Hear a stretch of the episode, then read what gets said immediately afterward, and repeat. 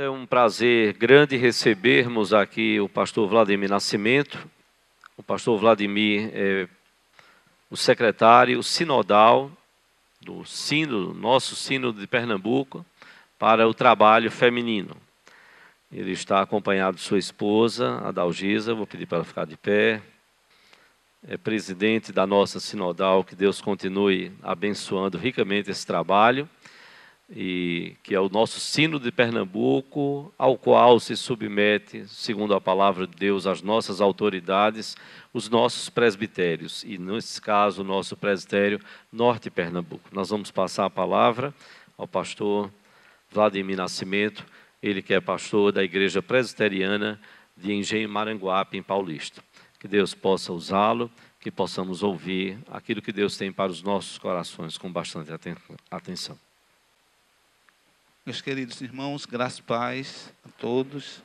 É uma grande alegria estar aqui nesse momento especial na vida da SAF, 85 anos né, de trabalho feminino. Que bom poder estar aqui com vocês neste dia, trazendo uma palavra da parte de Deus. É? Nós trazemos o abraço da Igreja Presbiteriana de Maranguape, qual nós pastoreamos, e trazemos também um abraço do Sínodo de Pernambuco, que trabalhamos diretamente com o Sínodo, junto com a, a SAF, né, a Secretaria de SAFs. E um prazer estar com cada irmão, cada ah, membro desta igreja. Nós vamos, queridos, abrir a palavra de Deus, num texto conhecido de 1 Tessalonicenses. Eu sei que vocês conhecem, capítulo 5, do versículo 16 ao 18.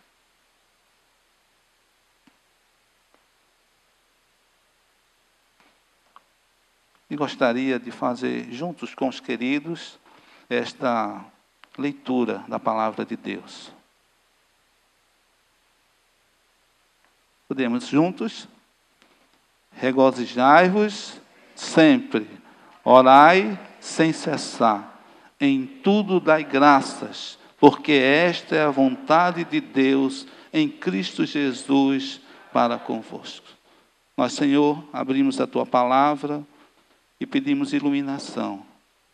Que o Senhor, ó Deus, abra o nosso entendimento e possamos compreender aquilo que queres nos ensinar esta noite. Obrigado, Senhor, por este momento aqui, momento de alegria com todos os teus servos. Essa é a nossa oração de gratidão, em nome de Jesus. Amém. Meus queridos, em uma cidade distante, em um local distante, existia um rei. E aquele rei era um homem cruel, um homem duro, um homem ateu, aquelas pessoas que não acreditam em Deus e que quase todas as coisas, quando ocorrem, eles maldizem, eles amaldiçoam as coisas. Enfim, assim era a figura daquele rei. Mas naquele local também existia um homem que era um servo de Deus, um súdito do rei. E aquele homem, não é? Ele era um servo de Deus e em todas as coisas ele podia olhar para os céus e dizer às pessoas e também ao rei: Deus é bom, meu rei, sempre bom. Deus é bom, sempre bom. Sabe, mas aquele rei, na sua maneira de agir, maneira de falar, ele muitas vezes chegava para o servo e dizia: Deus não é bom nada, não é? E determinado dia, o rei saiu para uma caçada e então ocorreu que o rei perdeu um dos dedos. E aí então ele chegou perto daquele súdito e disse: Está vendo que Deus é esse, que esse dedo aqui foi perdido, não é? E aquele servo olhou para o rei e disse: Meu rei, Deus é bom, sempre bom. Mas aquele rei não quis saber e ele então mandou prender aquele servo. Prende esse servo aí, deixa ele ah, preso aí. Ah, por uns dias lá. Esse Deus é bom nada. Ocorreu também que aquele rei, mais uma vez, saiu para uma caçada. E aconteceu que, em um determinado momento, ele caiu nas mãos de índios, e eram índios canibais. E então eles pegaram o rei, levaram para a sua tribo e prepararam todo o ritual. E prepararam então para o sacrifício. O sacrifício era aquele, aquele rei. Então eles olharam para aquele rei e eles descobriram que naquele homem faltava um dedo. Então aquele chefe dos índios olhou e disse: Olha, esse daí não serve para o sacrifício, porque ele falta uma parte do corpo. E nós não sacrificamos pessoas assim. E então, aquele, aquela tribo, então, e o chefe soltou aquele rei. E o rei então voltou para a sua casa. E ele então chamou aquele servo e disse: Está certo, meu servo. É verdade, eu reconheço que houve bondade de Deus aqui, mas se Deus é tão bom como você diz, se Deus é bom, porque ele permitiu que eu lhe prendesse. Porque ele permitiu que eu lhe prendesse. E aquele servo olhou então para aquele rei e disse: Meu rei, porque se eu fosse com o Senhor, eu seria sacrificado. Sabe de uma coisa, meu rei? Deus é bom, sempre bom. Meus queridos, nós olhamos para esta carta escrita pelo apóstolo Paulo, que escreve esta carta em mais ou menos 50 a 51 depois de Cristo. E ele escreve a uma comunidade que ele mesmo fundou. O apóstolo Paulo, em sua segunda viagem missionária, ele fala aos irmãos, né? ele ah, prega a palavra àquele povo de Tessalônica.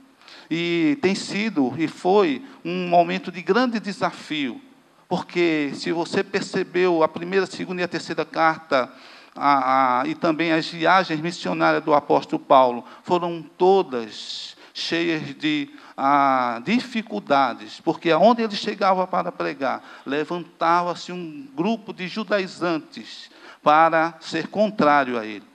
Então ele tinha muitas dificuldades. Na segunda a viagem missionária. Ele chega então em Tessalônica, ele, Timóteo e Silas. E ele então ah, começa a pregar ali. E não diferente, começa a se levantar uma grande, uma grande controvérsia levantada pelos os judaizantes daquela região. E então, de uma forma tal que o apóstolo Paulo é chamado, é convidado a sair da cidade ele é convidado a sair. Mas não só ele, mas Jason, não é, um dos seus discípulos, é levado para um tribunal para pagar fiança ali por causa de todo o tumulto causado. O apóstolo Paulo, então, após sair e após ah, ficar com o coração ah, bem, ah, digamos, preocupado pela vida da igreja que ele deixou ali em Tessalônica, que ele não conseguiu acompanhar por muito tempo. Ele escreve a sua carta. Ele escreve a primeira carta aos Tessalonicenses. E ele sabia e compreendia muito bem que aqueles irmãos estavam na sua um desenvolvimento da sua fé, eles estavam passando por momento de muitas lutas e momento de perseguição. É? Então, o apóstolo Paulo escreve esta carta para incentivar aqueles amados a permanecerem, a perseverarem na fé e responder também a alguns assuntos importantes, por exemplo, como a questão da ressurreição dos mortos. É? Ele então escreve para aqueles queridos irmãos. E no final deste, desta carta, desta carta, o apóstolo Paulo, então, ele traz algumas exortações para a vida daquela igreja. Traz exortações como era do seu feitio, para exortar os irmãos a permanecerem firmes na fé, a permanecerem com Cristo, a não abrir mão da sua fé. Então, olhando aqui para o capítulo 5, do versículo 16 ao 18, nós encontramos aqui três exortações importantes que o apóstolo Paulo deixa para a igreja de Tessalônica, que eu creio que nesta noite também o Senhor fala aos nossos corações a respeito disso. Então, em primeiro lugar, o apóstolo Paulo diz: regozijai-vos sempre. Regozijai-vos sempre. E é interessante, não é? Porque o sentido desta frase é: não permita que nada e nem ninguém roube a sua alegria. Não permita que nada nem ninguém roube a sua alegria. Eu estava estávamos hoje, né, em uma viagem voltando também, e tem um louvor que é muito conhecido de muito tempo atrás, desde que a gente se converteu, e diz assim: "A alegria está no coração de quem conhece a Jesus". Não é conhecido esse louvor? E toda vez que a gente canta, a gente se alegra, a alegria está no coração de quem conhece a Jesus. O apóstolo Paulo, então, escreve, escreve dizendo: a alegria está no coração de quem conhece a Jesus. Alegrai-vos sempre. E é interessante, irmãos, que o apóstolo Paulo, e quando a gente acompanha a sua história, vê como foi a sua vida, mas na carta aos Filipenses, uma carta em que ele estava preso, é a carta que mais ele fala de alegria. E ele escreve na carta aos Filipenses: Alegrai-vos sempre, outra vez vos digo, alegrai-vos. Alegrai-vos sempre no Senhor. Outra vez vos digo, alegrai-vos. Né? Mas nós ficamos pensando o que é que muitas vezes quer tirar a nossa alegria. O que é que quer roubar a alegria do nosso coração? E eu entendo que tem pelo menos duas coisas que podem querer roubar a nossa alegria. A primeira, as circunstâncias da vida. As circunstâncias da vida. Quantas vezes nós estamos vivendo a nossa fé e uma tragédia acontece, não é? Ou uma circunstância ocorre que a gente ah, começa a pensar: e por que aconteceu isto? Por que ocorreu isso? E não só, mas muitas vezes a preocupação é maior do que a alegria que nós temos no nosso coração. A, as circunstâncias da vida, que muitas vezes ela vem e não manda um recado, ela nos assalta de uma forma tal que muitas vezes nós passamos noites sem dormir. Nós passamos momentos longos de grande preocupação a alegria, o apóstolo Paulo diz: alegrai-vos sempre, regozijai-vos sempre, sejam sempre alegres. A segunda coisa, meus queridos, que nós podemos ver que quer roubar a nossa alegria são as perseguições sofridas. As perseguições sofridas. E como nós podemos ver isso? O apóstolo Paulo está olhando para a vida daquela igreja e ele está ah, e compreendia muito bem que ali existia uma grande perseguição, porque aquelas pessoas agora deixaram de ser ah, praticantes do judaísmo e agora se tornaram cristãos, se tornaram servidor, o seguidor de Jesus. Aquelas pessoas, então, muitos sofriam muito por causa disso. Muitos sofriam ah, de uma forma tal que em alguns lugares é, é cristão, é, você não pode comprar, fecha a venda. Você não pode comprar aqui porque você é um cristão. Muitas pessoas sofriam muitas dificuldades e oposição por causa da fé. E quando nós pensamos em nós mesmos, será que muitas vezes nós não sofremos tantas perseguições no nosso dia a dia? perseguição no trabalho, perseguição na, na vizinhança, talvez perseguição até onde nós estamos vivendo em um contexto eclesiástico. Será que nós não sofremos perseguições?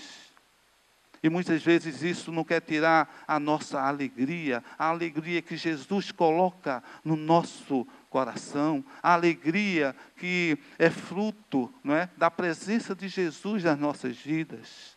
O apóstolo Paulo, então, olhando para a vida dos irmãos, eles olham então para aquela igreja nova, aquela igreja que estava se desenvolvendo, e diz: alegrem-se sempre, regozijai-vos sempre no Senhor. Outra vez digo: regozijem-se no Senhor, viva a sua fé, e a, não deixa e não permite que a alegria seja tirada dos seus corações.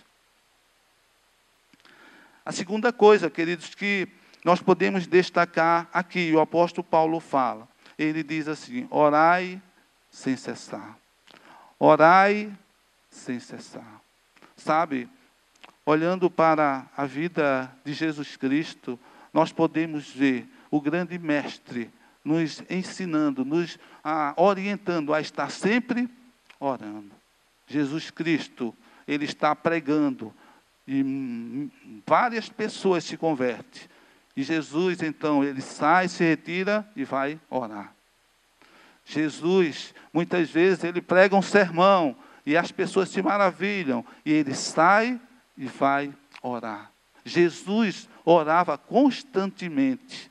E ele também ensinou aos discípulos. Os discípulos chegaram para ele e disseram: Senhor, ensina-nos a orar. E o Senhor Jesus ensinou os discípulos a orarem. Mas em um momento, em um momento muito importante na vida do Senhor, quando ele estava prestes a ser entregue para a morte. Ele chamou os seus amigos, ele chamou a Pedro, Tiago e João e disse: Olha, eu preciso que vocês orem comigo, fiquem aqui que eu vou ali, eu vou orar. E então, quando Jesus foi e orou e clamou, era um momento que ele estava, um momento ah, existencial muito grande, não é? De muita tristeza no seu coração, e ele então ora aí diante do Pai, quando ele volta, ele encontra os discípulos dormindo. E ele então é, fala para eles, mas vocês não puderam orar comigo um minuto. Fiquem aqui que eu vou ali orar. E ele vai e ora de novo. E o coração constrangido. E ele volta mais uma vez. E sabe o que ocorre? Ele, ele encontra os discípulos mais uma vez dormindo. E ele diz assim: vocês devem ter cuidado, vigiai e orai para que não entreis em tentação. O espírito, na verdade, está pronto, mas a carne é fraca. Vigiai e orai para que não entreis em tentação. Outra vez o Senhor Jesus volta para orar mais uma vez. E ele ora, e quando ele volta, sabe o que ocorre? Os discípulos estão mais uma vez dormindo. E então ele disse: então vocês não podem orar comigo nem um minuto, então vamos embora, não é? Orai constantemente. A oração é um meio de graça. Orai Deus estabeleceu a oração para nos abençoar, abençoar a nossa vida, a minha vida, a sua vida. E o crente, ele ora. O crente deve estar constantemente em oração.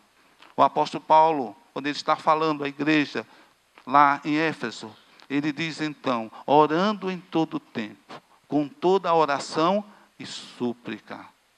Para quê? Para vencer os principados e potestades, para resistir às investidas do diabo. E o apóstolo Paulo diz então: tomai toda a armadura de Deus, para que você possa resistir no dia mal, com toda a oração e súplica. Então, queridos, dois momentos importantes pela qual nós devemos orar. Primeiro, para vencermos as tentações da vida. E quantas pessoas têm caído em tentações. E quantas pessoas têm perdido a alegria por ceder à tentação. Vigiai e orai. E aqui a palavra diz: orai sem cessar. Orai constantemente. William Hendricks, ele, acerca desse versículo, ele diz: agarre-se com Deus. Agarre-se com Deus. É um momento que nós podemos caminhar e podemos estar de pé, orando constantemente, orando sem cessar, orando o tempo todo. A terceira coisa, queridos, que nós queremos destacar aqui, que o apóstolo Paulo fala, aquela igreja querida, é em tudo dai graças, porque esta é a vontade de Deus em Cristo Jesus para convosco. E eu fico pensando como esta palavra é profunda e como ela é difícil de entendermos isso. Mas graças a Deus que o apóstolo Paulo diz que nós devemos em tudo e não por tudo dar graça. Nós devemos, em todas as coisas, compreender que existe um Deus que é soberano na nossa vida, que Ele governa a nossa vida, que Ele tem o controle das nossas vidas nas Suas mãos. E nós podemos confiar nele, inteiramente nele. Quando nós muitas vezes reclamamos, murmuramos, nós estamos dizendo a Deus: o Senhor não sabe dirigir a minha vida, o Senhor não sabe do que eu passo, o Senhor não sabe governar a minha vida, mas Deus tem o controle das nossas vidas nas Suas mãos. Deus tem o controle da sua vida nas mãos. Você que é servo de Deus, sabe que o Senhor é o Deus soberano e que sabe a sua história e que conhece a sua vida. Mas Ele tem o controle da vida nas mãos. E o apóstolo Paulo, apóstolo Paulo, fala essas coisas. Assistindo Paulo, apóstolo de Jesus Cristo, a gente consegue chorar e muito pelo sofrimento que o apóstolo Paulo passou. Como ele sofreu por amor a Cristo. Ele chega a dizer: quem nos separará do amor de Cristo? com o amor de Deus que está em Cristo Jesus? Será fome? Será tribulação? Será nudez? Será angústia? Será perseguição? Nada pode nos separar do amor de Deus que está em Cristo Jesus. Porque eu sei em quem tenho crido e estou bem certo que Ele é poderoso para guardar o meu tesouro até o dia final. O apóstolo Paulo, que quando se converteu, ele teve ah, duas grandes dificuldades. A primeira, a desconfiança dos discípulos. Os discípulos disseram: será que ele se converteu mesmo? Ou ele está se passando de cristão para nos entregar? Será que ele é um verdadeiro cristão mesmo? E do outro lado, tinha os judaizantes que diziam: olha, ele agora é, se tornou um cristão. Então ele ficava no meio e o sofrimento foi muito grande. O apóstolo Paulo, ele chegou a dizer: olha, não me moleste, porque eu trago nas meus, no meu corpo as marcas de Cristo. Eu trago em meu corpo as marcas de Cristo. Por isso, então, ele que compreende bem o que é sofrer, ele que compreende bem o que é isso. Quando o Senhor Jesus o chamou, que ah, o lança em chão, em terra. E quando ele fala a Ananias, ele diz: Esse é para mim um vaso escolhido. E ele vai saber o quanto importa sofrer por causa do meu nome.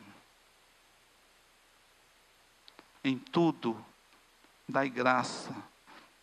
Então, queridos, é um, uma coisa importante que nós devemos estar destacando aqui.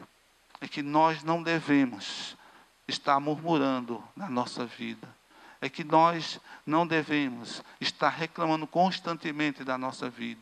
Nós não devemos estar não é, o tempo todo insatisfeito. É? Eu lembro daquela história não é, que a irmã chegou para o pastor e disse: Pastor, a minha vida está tão difícil. Se eu contar na minha vida, junto de uma santa, ela chora. E tão difícil que está a minha vida. Então, ela murmurava mais do que agradecia. Graças a Deus, que aqui a igreja e a SAF está vivendo momento de gratidão na presença do Senhor. E tem vivido um momento de alegria na presença de Deus. Gratidão, 85 anos. E quando nós pensamos em gratidão, nós pensamos, queridos, em momentos de lutas, de dificuldades. Gratidão é um momento que nós olhamos para trás e dizemos: até aqui nos ajudou o Senhor, porque as lutas vieram, mas nós vencemos. E eu imagino em 85 anos as lutas que as irmãs daqui tiveram, as do passado, as do presente. E imagino também que esse trabalho indo à frente, como está indo, as lutas também virão. Mas louvado seja Deus, porque vem lutas, mas vem vitórias. E vem gratidão a Deus Então vocês estão no momento de gratidão a Deus. E é isso é, é muito importante. Em tudo dai graça. É interessante isso. E ele diz mais, porque esta é a vontade de Deus em Cristo Jesus. Ele está dizendo então que Deus se agrada quando nós temos um coração grato, quando nós temos gratidão no nosso coração, nos nossos lábios. E eu lembro, olhando para esse texto e olhando para a história de Israel, eu lembro como o povo de Israel murmurou constantemente. O povo estava cativo no Egito. E o povo então clamava a Deus: Senhor, livra-nos daqui, liberta-nos daqui. E o povo passou 430 anos clamando, pedindo uma libertação do alto. E aí então o Senhor levantou Moisés, e ele então libertou o povo através do poder de Deus na sua vida. E o povo saiu, viu o poder de Deus, o mar se abriu, o povo passou a pé enxuto, foi para o deserto. E na primeira dificuldade, o povo olhou para Moisés e para Deus e disse: Você nos tirou do Egito para a gente morrer no deserto? E diz o texto que muitas pessoas murmuravam. Não é? Quando faltava qualquer coisa, o povo murmurava. Não é? Então, queridos, gratidão deve estar presente no nosso coração. E que nós devemos, em tudo, dar graças a Deus, porque é esta a vontade de Deus em Cristo Jesus para convosco. Tenha um coração agradecido a Deus. Saiba que o grupo cantou aqui, todas as coisas cooperam para o bem daqueles que amam a Deus. Todas as coisas, todas as coisas cooperam. Eu muitas vezes eu não consigo muito compreender como algumas coisas ocorrem, não é? Eu fui acometido na, na chamada de uma virose no rosto, né? E passei o período do carnaval sem poder sair, ia para o acampamento, foi difícil. E eu, olhando para esse texto, Senhor, o que é que vai contribuir aqui para o meu bem? Né? O que é que vai contribuir? Mas eu sei que a palavra de Deus diz e eu creio que todas as coisas cooperam para o nosso bem. Deus não é um verdugo que quer ver o nosso sofrimento. Deus é o Deus que cuida das nossas vidas. E Ele quer que nós tenhamos um coração gratos a Ele. Por isso, então, neste dia de gratidão, eu quero parabenizar a, as irmãs amadas e toda a igreja por este momento especial de 85 anos de alegria na presença do Senhor, sabendo que muitas lutas são enfrentadas, mas muitas vitórias são alcançadas. Então, queridos, Deus abençoe a todos vocês. E quero também deixar, eu falei uma vez, acho que aqui no momento da SAF, e vou contextualizar isso, esse momento para encerrar. A irmã, a presidente da SAF, contextualizando, chegou para o pastor. E ela chegou então, ela disse: Pastor, o que é que eu faço para ter uma SAF vitoriosa, uma SAF forte? E o pastor olhou para ela e disse: É simples, irmã. Sabe como é que a gente faz? Bíblia na mão, pés para trás, joelho no chão. Bíblia nas mãos, pés para trás, joelho no chão. É o segredo de uma SAF forte, é o segredo de uma igreja forte. Bíblia na mão, pés para trás, joelho no chão. Deus abençoe a vocês, irmãos, em nome de Jesus. Amém.